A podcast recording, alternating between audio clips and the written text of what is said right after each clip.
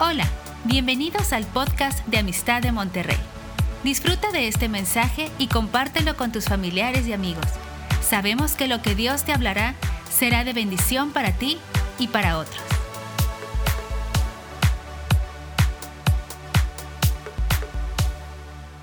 Hoy queremos eh, también hablar de lo que se está celebrando en el mundo eh, de Israel. Eh, hoy se celebra, ellos celebran siete fiestas y hoy una de las fiestas es el Yom Kippur. Hay varias fiestas, la del Pesaj o la Pascua, la Pascua judía, pero el Yom Kippur es la fiesta más importante dentro de las siete fiestas judías. Esta es la más seria, la más importante para el pueblo de Israel. La semana pasada ellos celebraron el Año Nuevo ellos llevan 5.732 años, más o menos, no tengo el dato exacto. Pero ellos celebran un calendario desde donde Dios empezó a crear el universo y la tierra y al hombre. Según los datos que ellos tienen a la luz de la Biblia, del Antiguo Testamento que ellos leen, ahí registran que son aproximadamente esos años. Esa es, la, la forma en que ellos lo mantienen y se han mantenido firmes por muchos siglos. Pero para nosotros, cuando hablamos de Yom Kippur, como que es algo muy lejano, muy distante de nosotros, no tiene nada que ver con nosotros, eso aparentemente. Pero curiosamente, Yom Kippur, Yom significa día y Kippur significa el día de la expiación, el día en que alguien pagó tu delito, tu pecado, alguien pagó tu error, Alguien lo pagó, no lo pagaste tú, lo pagó alguien. Antiguamente los judíos lo hacían sobre un cordero o un chivito, ponían su mano y sobre ese descargaban la, el, ahora sí que degollaban al animalito y ese pagaría el precio de los pecados del pueblo de Israel. Pero llegó un día donde Juan el Bautista ve a Jesús y dice, señores, olvídense ese cabrito y ese borreguito, este es el Cordero de Dios que quita el pecado del mundo. Este es el que va a pagar el precio de todos nosotros. Él es. Y entonces Yom Kippur es un día donde se reúnen los judíos, me ha tocado verlo, eh, ellos se reúnen a veces hasta 100 mil personas en la plaza del muro de las lamentaciones y están confesando sus pecados, todos porque no hay uno solo que no peque, dice la Biblia. Todo mundo está confesando sus pecados. Es un día de arrepentimiento. Están confesando sus pecados, queriendo comenzar el año nuevo. Y el año nuevo para ellos, ellos tienen una palabra donde dicen que este día esté firme para ti, que sea firmado, que empiezas un libro con una página blanca, una página limpia, que todo lo pasado haya sido borrado. Bueno, nosotros tenemos algo no parecido, sino superior, porque las cosas viejas pasaron y aquí todas son hechas nuevas en Cristo Jesús. Cuando creemos en Cristo, Él es el que perdona nuestros pecados. Cuando decimos expiación se refiere a la eliminación del pecado y de la culpa. Eso es expiar. Pero ¿quién puede eliminarlo? ¿Qué persona aquí en la tierra puede hacerlo? ¿Quién tiene esa competencia o esa capacidad? Nadie. Solo Dios. Por eso cuando Jesús le decía, hijo, tus pecados te son perdonados, se molestaban los fariseos, decían, pero ¿quién puede perdonar pecados sino solo Dios? Ellos no sabían que Jesús es Dios. Pero Jesús tiene esa capacidad. De hecho, a eso vino a deshacer el poder del pecado, el poder de la muerte, el poder del diablo. Entonces, la expiación incluye una liberación. Te libera de la culpa, te libera del pecado y todo es a través de la fe. Es algo que ya no tenemos que sacrificar un animal, ya no tenemos que hacer un ritual especial sino es por medio de la fe. Por gracia sois salvos, por medio de la fe en Cristo Jesús. La expiación fue para nosotros lo que sucedió en la cruz, es, es lo que Jesús padeció lo que tú deberías de haber padecido. Jesús absorbió lo que tú deberías de haber cargado. Él lo hizo todo por amor a nosotros. De hecho, lo hizo antes de que naciéramos. Hizo la provisión para que ninguno le faltara. En la primera de Juan 1.7 dice ahí que si andamos en la luz como Él está en luz, tenemos comunión unos con otros. Y la sangre de Jesucristo, su Hijo, nos limpia de todo. Digan conmigo todo. Todo pecado. Nos limpia de todo pecado. Aquí, aquí caen y, y cuando están ellos celebrando el Yom Kippur, empiezan a decir los pecados de Abraham. Y empiezan a decir los pecados de Moisés, que mató a un egipcio, que golpeó la roca. Y luego empiezan a decir los pecados de Josué y los pecados de David. Y empiezan a, decir, a, hablar, todo el pueblo de Israel está diciendo, y lo perdonaste a él, y lo perdonaste a él, y lo perdonaste a él, y lo perdonaste a él, y a mí también me perdonaste.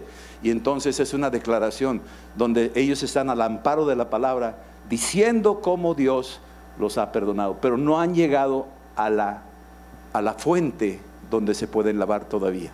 Y la fuente es la cruz. Todavía Cristo no les ha sido revelado. Ellos están esperando que llegue el Mesías. Así es que Yom significa día y Kippur significa expiación, significa quitar algo, significa quitar el velo, significa borrar, significa cubrir. Eso es lo que significa Yom Kippur. Es un día de arrepentimiento. Yo le llamaría las dos piernas del cristiano. Es arrepentirse y perdonar arrepentirse y perdonar, arrepentirse y perdonar. Y es tu caminar diario. Es un ejercicio que todo creyente debe de practicar. ¿De qué me debo de arrepentir? Pues ya con eso te tienes que arrepentir. Por sangrón.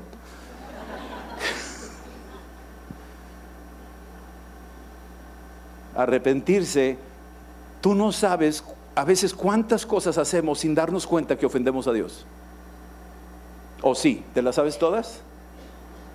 Y tú puedes decir, pues era por ignorancia, pero Dios no va a pasar por alto la ignorancia. El infierno está lleno de gente ignorante, que no sabía aparentemente, pero lo hacía insistentemente.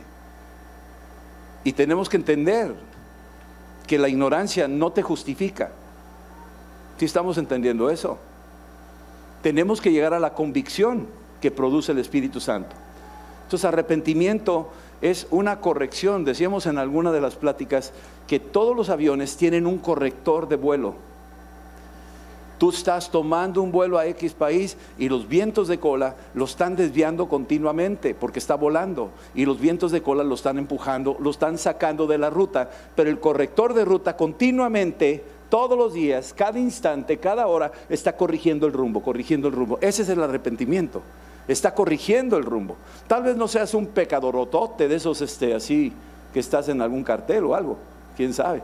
Pero entendamos, el corrector de rumbo es el Espíritu Santo y cuando viene a tu vida empieza a enderezarte continuamente para que no te desvíes. Y esa es una forma de arrepentimiento. A veces pensamos que el arrepentimiento es dar media vuelta al pecado. Eso no es suficiente. El arrepentimiento también es corregir el rumbo y apuntar hacia la dirección correcta que es Dios. Porque pecado significa fallarle al blanco. Entonces yo puedo tener un arco y flecha y apuntar según yo le tiro al blanco, pero no le pego al blanco. Estoy desviado en algo. Algo le afectó a esa flecha. Y entonces no le pegué al blanco. Al no pegarle, eso se le conoce como pecado. Pero cuando estoy caminando, guiado por el Espíritu Santo, en arrepentimiento, voy descubriendo la manera en que Dios trabaja. La segunda cosa es el perdón. Y voy a hablarte de algunas formas aquí eh, para poder tenerlo como, como un punto de referencia. Una cosa que el arrepentimiento incluye es pedir perdón a Dios. Perdóname, Señor.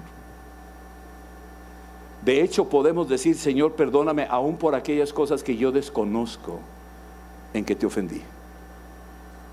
Perdóname, Señor. Me arrepiento. Decido corregir el rumbo. Guíame. Cuando yo digo eso, yo puedo leer el Salmo 32. Y cuando leemos el Salmo 32, vayan conmigo para leerlo. Y miren lo que dice aquí. Es un salmo muy, muy, muy hermoso. Cuando uno lo descubre, en mi caso, cuando yo lo vi por primera vez, me di cuenta que tenía acceso directo con Dios para ponerme en paz con Dios. Y dice aquí en el versículo 1, bienaventurado aquel cuya transgresión ha sido perdonada. Somos bienaventurados de que nuestra transgresión ha sido perdonada. Ha sido cubierto el pecado, es decir, ha sido expiado. Lo cubrió con su sangre en la cruz. Bienaventurado el hombre a quien el Señor no culpa de iniquidad. ¿Sabes tú que, que el pecado te pone una carga tan pesada que hay una culpa sobre tu vida?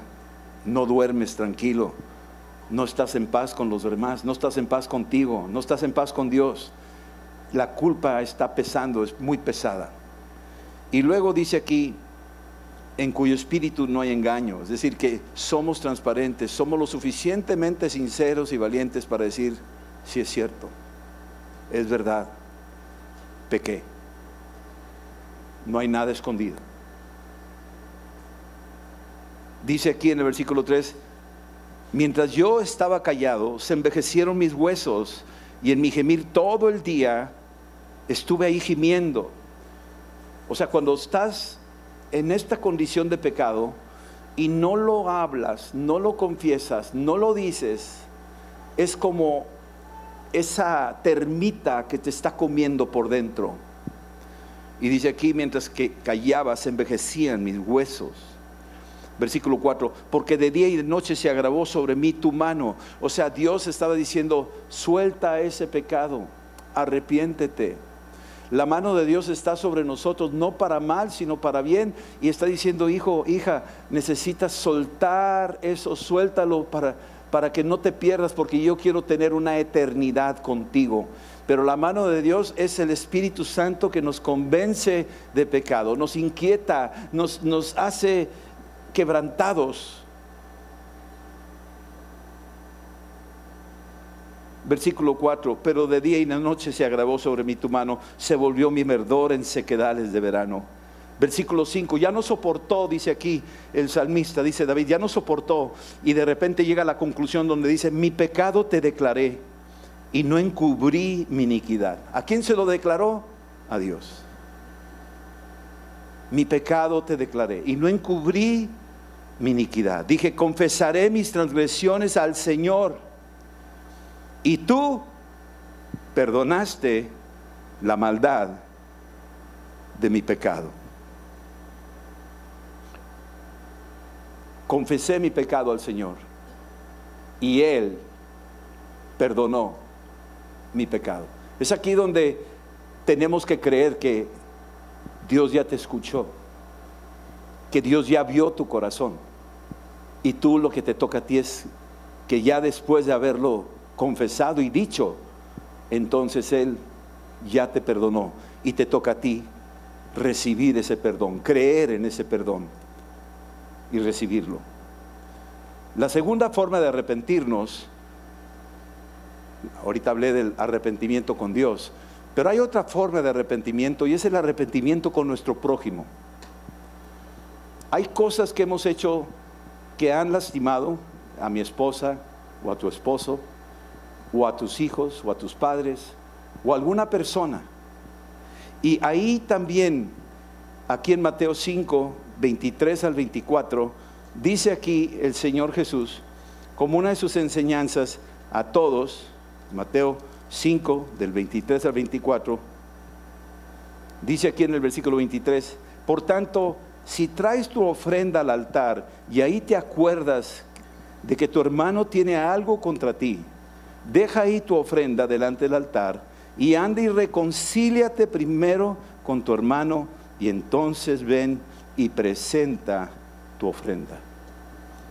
A veces también hemos no solo ofendido a Dios, sino hemos ofendido a alguien cerca de nosotros, especialmente los que están cerca.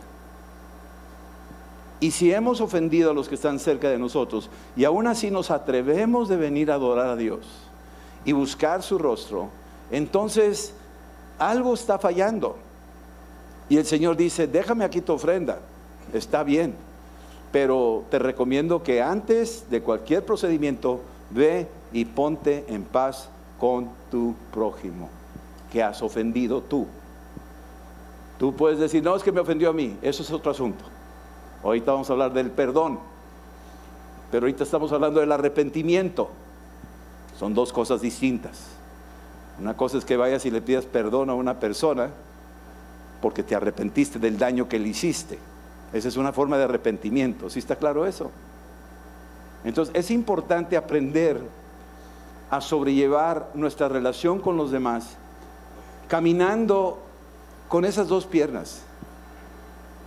De que yo le pido perdón a Dios, yo recibo su perdón, pero yo también perdono al que me ofendió. Pero antes de dar el siguiente paso, yo le pido perdón a Dios, pero también estoy pidiéndole perdón a mi prójimo que ofendí. ¿Sí estamos? Yo le pido perdón a mi prójimo. Yo voy con él y le digo, perdóname.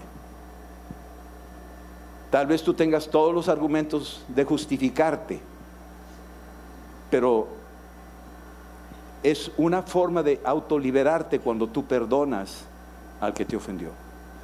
Y es una forma de autoliberarte cuando tú pides perdón porque no te quedaste callado, porque le contestaste igual o le pagaste con la misma moneda. Cuando tú lo perdonas y cuando tú le pides perdón, entonces es un verdadero arrepentimiento y entonces ya estás avanzando en tu caminar como cristiano. La segunda forma, hablamos de arrepentimiento con Dios y con el prójimo, la segunda forma es perdona, ahora perdona a los que te han ofendido. Ya no es pídele perdón al que te ofendió, ahora perdona al que te ha ofendido. La otra pierna es perdón. Una es arrepentimiento, la otra es perdona. Perdona nuestras ofensas, así como nosotros también perdonamos. Y el Señor es muy claro en Mateo capítulo 6, versículos 14 y 15. Dice, porque si perdonáis a los hombres sus ofensas, os perdonará también vuestro Padre que está en los cielos. Pero si no perdonas a los hombres sus ofensas, tampoco vuestro Padre les va a perdonar sus ofensas. Así es que hay un condicionante y es, sí, te arrepentiste de tus pecados. Sí, le pediste a aquella persona que la ofendiste perdón. Pero ahora tienes tú que perdonar a los que te han ofendido. Tienes tú que soltar. Tienes que tener una celda de culpas y condenaciones vacía. No hay presos allá adentro. Ya no hay culpables, ya no hay condenados, ya no hay venganza, las celdas están vacías. Y entonces ese perdón se convierte en lo que Dios espera de nosotros. Y finalmente, la tercera cosa es que cuando ya caminamos en arrepentimiento, perdonando, pidiendo perdón a Dios y pidiéndole perdón al, al, que ofendimos, y la otra pierna caminando y diciendo, bueno, yo los perdono también. O sea, no guardo nada en contra de ellos. Los suelto, abro las celdas, salen mis presos. Y entonces cuando eso sucede, entonces del cielo se ejecuta una bendición y la expiación, el Yom Kippur, se hace completo. Hay una expiación a tu favor. Eres perdonado. Radicalmente, completamente. No hay a quien acusar, no hay a quien perseguir, no hay a quien condenar. Todas las celdas están vacías, incluyendo la tuya. estás libre. Dios ya te perdonó. Amén. Esa es la maravilla de esto que estamos hablando ahorita, de la, de la forma en que Cristo hizo una expiación completa y total. A todos y cada uno nos da eso. Si todavía estás luchando con eso, son áreas que tenemos que conquistar. No es fácil, es un proceso, es un proceso. Y acuérdense que es un ejercicio. Es todos los días, todos los días. Es un caminar de pedir perdón, pedirle perdón a la persona que ofendimos, y el, y el otro es perdono. Me están ofendiendo, los perdono. Están hablando mal de mí, los perdono. Me están haciendo tranza, los perdono. Hablan a mis espaldas, los perdono. Los perdono. Los perdono. Yo no voy a andar cargando muertitos. Esta es la parte de lo que hablamos hoy, de este Yom Kippur. Y el tema, pues se llama la mesa del encuentro, porque ahorita vamos a celebrar la Santa Cena. Y la Santa Cena se celebró en una Pascua, cuando el Cordero estaba siendo preparado para el sacrificio. En Juan capítulo 6 hay, muchas cosas en ese capítulo, muchas cositas interesantes. En Juan capítulo 6 Jesús multiplica los panes a las multitudes, la gente comió. Los discípulos vieron el milagro de la multiplicación. Pero en el mismo capítulo más adelante vemos a Jesús que está yendo por el mar caminando en medio de la tempestad y los discípulos están luchando y Jesús se les manifiesta y se sube a la barca con ellos y se calma la tempestad. Y luego cuando llega al otro lado, llega toda la gente y lo están buscando porque vieron el milagro de la conversión de, de, esos, panes que comieron todos. Y Jesús les dice, ustedes me buscan porque comieron de ese pan, pero yo tengo otro pan que darles. Y entonces, cuando empieza Jesús a hablarles del otro pan, los está llevando a un nivel más alto de fe. Y él dice, yo soy ese pan que bajó del cielo. Les está diciendo, así como Israel comió de maná por 40 años, yo soy ese pan que te va a dar a ti sustento a lo largo de tu caminar por la tierra. Yo soy ese pan de vida. Ahora, cuando ves a Jesús, pues no es un pedazo de pan, es una persona. Cuando Juan el Bautista lo vio y dijo, este es el Cordero de Dios, pues no vio un Cordero, vio a Jesús. Está hablando en tipologías. Y luego Jesús ve que hay mucha gente que lo está siguiendo tal vez interesadamente, tal vez con alguna motivación fuera de lugar, y Jesús empieza a subir el grado de dificultad para seguirlo. Hay un grado de dificultad para seguir a Jesús. Y dijo, ¿sabes qué? Mi, mi carne es verdadero pan. Tienes que comer mi carne. Y cuando suelta eso, ¡uh! se paran todos. ¡Eh! espérame, ¿cómo que? ¿Comer tu carne? Sí. Mi cuerpo es verdadera es verdadera carne, este es mi cuerpo, tienes que comer, sí, esta es mi carne, tienes que comerme. Y cuando pone eso como un grado de dificultad, está hablando de una forma figurada, no está hablando de una manera literal, no está diciendo va a haber caníbales aquí en, en mi grupo. Lo que está diciendo es que tú tienes que dejarme entrar y me tienes que digerir para que yo sea parte de ti y tú seas parte de mí. Mi sangre es verdadera bebida. Pues más se escandalizaron, ellos jamás tocaban cosas con sangre. Pero no estaba hablando de beber sangre. Estaba hablando lo que dice ahí en el capítulo 6 de Juan. Quiero que lo veas para entender y entrar a la, a la Santa Cena. Dice aquí en el versículo 63, el Espíritu es el que da vida, la carne para nada aprovecha las palabras que yo les he hablado son espíritu y son vida. Cristo está diciendo, miren, el verdadero pan es que tú ahorita y yo leímos la escritura y te acabas de alimentar. Tu espíritu se acaba de alimentar con un verdadero pan. Y cuando Jesús muere en la cruz, dice, este cuerpo de carne va a estar quebrado en la cruz y va a estar desmenuzado y tú tomarás un pedazo de mí y va a entrar en ti. Cuando Jesús está enseñándonos estos misteriosos principios de la expiación, está diciendo, cuando tú estés en la Santa Cena, acuérdate que ese pan fue fragmentado. Acuérdate de mí que fui yo quebrado por ti en la cruz. Haz memoria de mí y deja que eso entre en ti, que no se vaya. Cuando tú tomas esa copa, acuérdate de la sangre y el agua que salió del costado mío, que di hasta la última gota con el fin de borrar tu culpa y decirte, acepté tu arrepentimiento, yo te he perdonado. Tu celda está abierta, eres libre, ya no hay culpa, ya no hay condenación, ya no hay miedo, ya no hay incertidumbre. Mi sangre es suficiente para limpiarte de todo pecado. Romanos 3:25 dice, la fe en su sangre. Nosotros creemos en la sangre de Cristo sin haberla visto.